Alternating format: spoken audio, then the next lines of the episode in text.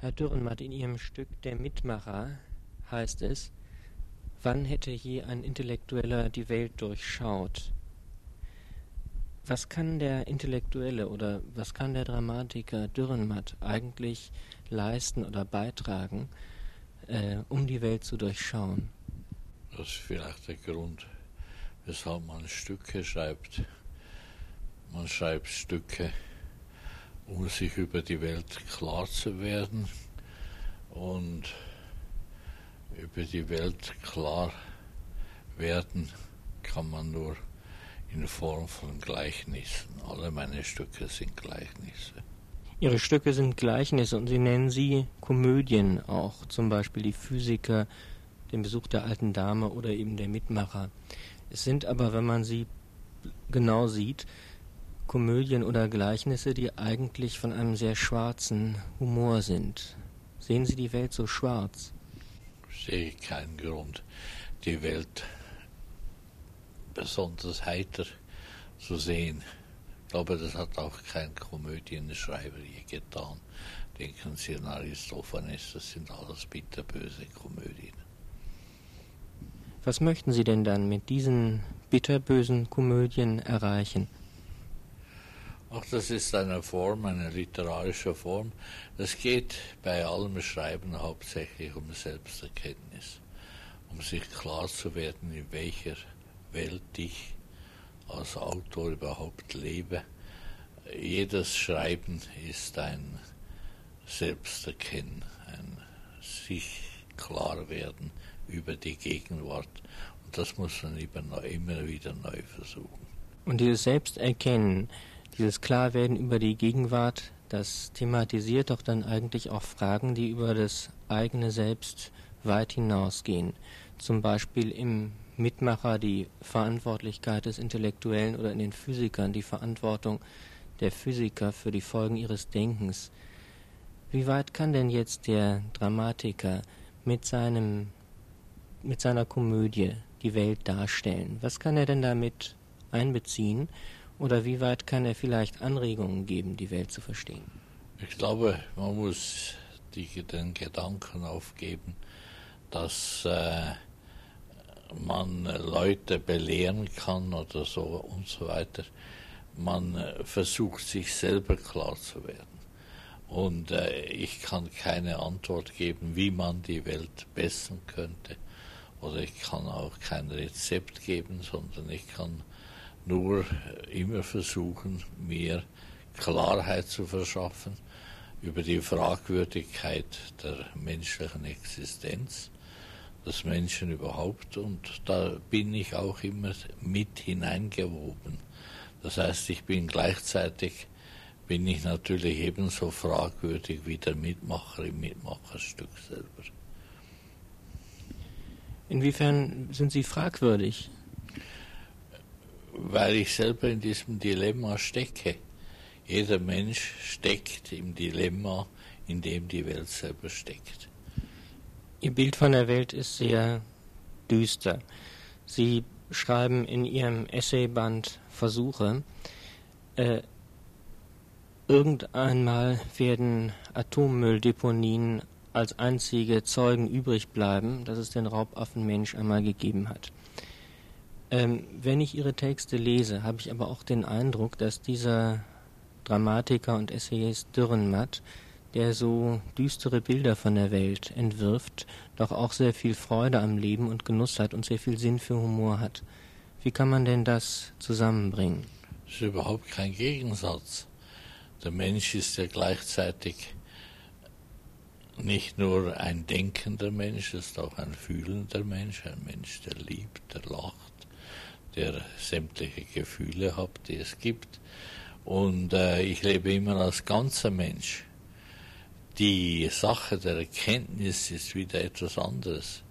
Dass wir alle auf einem Vulkan tanzen, wie es so schön heißt, ist eine ganz andere Sache als die, dass wir eben tanzen. Und der Mensch muss auch tanzen können, muss auch fröhlich sein können. Aber er muss immer wissen, in welcher Situation er ist, der Mensch. Und dass das Fragwürdige oder sagen wir mal das Menschliche am Menschen, dass er sich eben bis zu einem gewissen Teil ist er ein Tier geblieben, ein unschuldiges Tier, das, das fühlt, das, das einfach lebt. Und dann hat sich bei ihm ein Teil, nämlich das Gehirn, hat sich in einem rasenden Tempo entwickelt. Und das, das klebt nicht mehr zusammen. Das heißt, die Erkenntnis ist weit vorgeschritten gegenüber seinen Gefühlen. Ich konnte also nicht in der Erkenntnis, in der ich lebe, die korrespondiert nicht genau mit meinen Gefühlen. Wenn der Mensch einerseits ein Hirnwesen ist, das denkt und auch gefährliche Gedanken entwickelt und auf der anderen Seite wie ein Tier vegetiert und vor sich hin lebt, äh, dann wenden Sie sich doch sicher auch an den Hirnmenschen mit Ihren Stücken und an den Menschen, der Freude hat an, an Komödien, der Spaß hat an, an interessanten Situationen da muss doch eigentlich irgendwo eine Möglichkeit bestehen, auf diesen Menschen, der in eine Entwicklung treibt oder sich treiben lässt, die verhängnisvoll ist, einzuwirken. Gibt es da Einwirkungsmöglichkeiten? Ja, das ist sehr schwierig. Nicht? Ich glaube, dass die Evolution ist etwas sehr Langsames. Das heißt, jede Evolution geht sehr langsam vor sich. Das geht, bis der Mensch wurde, was er jetzt ist, ging es drei Millionen Jahre. Und sagen wir mal, die letzten hunderttausend Jahre ist das geworden, was er jetzt ist. Aber er ist eben noch nicht das geworden, was er nach seinem Gehirn hätte sein können. Und ich glaube nie, dass der Mensch diesen Vorsprung des Gehirns einholen kann. Wenn man ihre Stücke sieht, zum Beispiel die Physiker, dann spielt in diesen Stücken der Zufall eine Rolle. Ein anderer Schlüsselbegriff ist das Wort Panne oder im Komplex der Mitmacher sprechen sie von dem Pech. Sind wir denn jetzt als Einzelindividuen oder auch als Gattung, sind wir denn Wesen, die so völlig hilflos ähm, Entwicklungen ausgeliefert sind, die wir nicht mehr steuern können? Ja, sicher immer mehr. Wir bauen uns immer mehr eine Katastrophenwelt auf. Nicht? Wir bauen uns die Weltkatastrophen selber auf. Denken Sie nur, nur äh, an die Flugzeugunglücke, an die Katastrophen. Also heute ist ein Krieg eine viel größere Katastrophe als vorher, weil die Waffen viel schrecklicher sind der Mensch baut sich seine Katastrophenwelt immer auf und die ist immer unberechenbarer.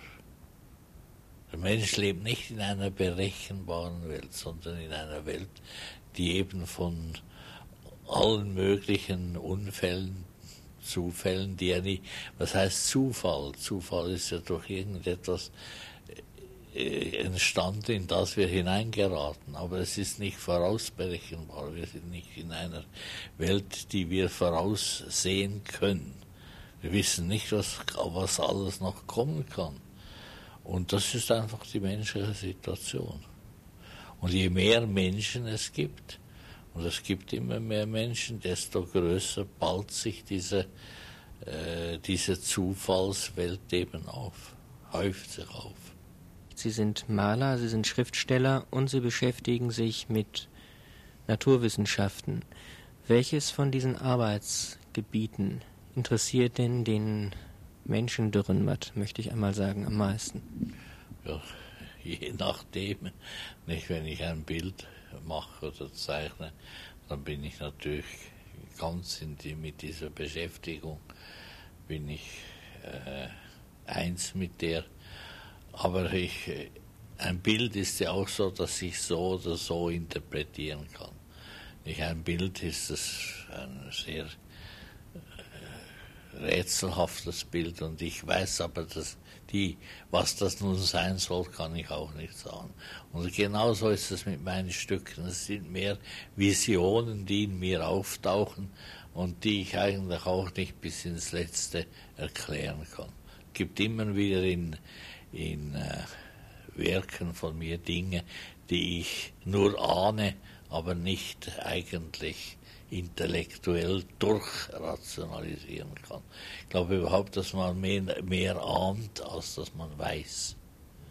Der Mensch besteht aus Ahnungen und viel weniger aus, aus, aus Wissen. Wie ich Ihre Stücke verstehe, geben Sie auch zunächst einmal Anregungen, äh, Modelle, an denen jetzt der Betrachter oder der Leser selber weiterdenken kann. Wie ist denn das bitte mit dem Verhältnis Bild-Text bei Ihnen? Gibt es Motive, ähm, die Sie sowohl in Ihrer schriftstellerischen Arbeit verwandt oder bearbeitet haben, als auch als Maler? Gibt es da Überschneidungen? Ja, es gibt Überschneidungen. Wenn ich denke, dass ich einmal, das ist, war eigentlich mein drittes Theaterstück, und da war ich schon sehr weit, das habe ich verbrannt, der Turmbau von Babel. Und dass ich immer wieder dieses Motiv gezeichnet habe. Vielleicht gerade dadurch, dass, mit das Theater, dass ich das Theaterstück verbannte. Ich habe letztens so Fragmente von ihm noch gefunden. Da habe ich eigentlich sehr bereut, dass ich es damals verbrannt habe, weil es sehr kühn konzipiert war. Aber es hat mich dann immer wieder gereizt, es zu zeichnen. Sie hatten mal gesagt, Sie wollten sich vom Theater und in Ihrem Fall heißt das von der Komödie verabschieden. Meinen Sie denn, es gibt noch etwas, was Sie vielleicht doch noch mal dazu bringen könnte, weiter für das oder mit dem Theater zu arbeiten? Na, wissen Sie, ich, äh, die Arbeit am Theater ist natürlich sehr äh, anstrengend. Um neue Stücke zu schreiben, äh, da das ist mir doch zu anstrengend. Ich meine, ich habe jetzt noch sehr viel zu schreiben in Prosa und äh, ein neues Theaterstück. Ich habe das jetzt gemacht mit dem ganzen Experiment Achterloh. Da habe ich also ganzen vier Fassungen, ganz verschiedene Fassungen. Und damit habe ich meine Arbeit im Theater abgeschlossen. Wenn Sie sagen, Sie haben noch so viel Prosa zu schreiben, an was denken Sie dabei konkret? Ja, ich habe einfach, ich, ich stecke in sehr viel angefangenen, vollendeten und äh, Dingen, die ich einfach mal herausgeben muss. Also es kommt dann ein neuer Roman und so weiter. Die, den muss ich auch noch korrigieren. Also ich habe jetzt noch viel zu tun und ich bin schließlich 68. Das soll man langsam aufhören mit Theater schreiben. Dann hoffe ich noch etwas machen zu können.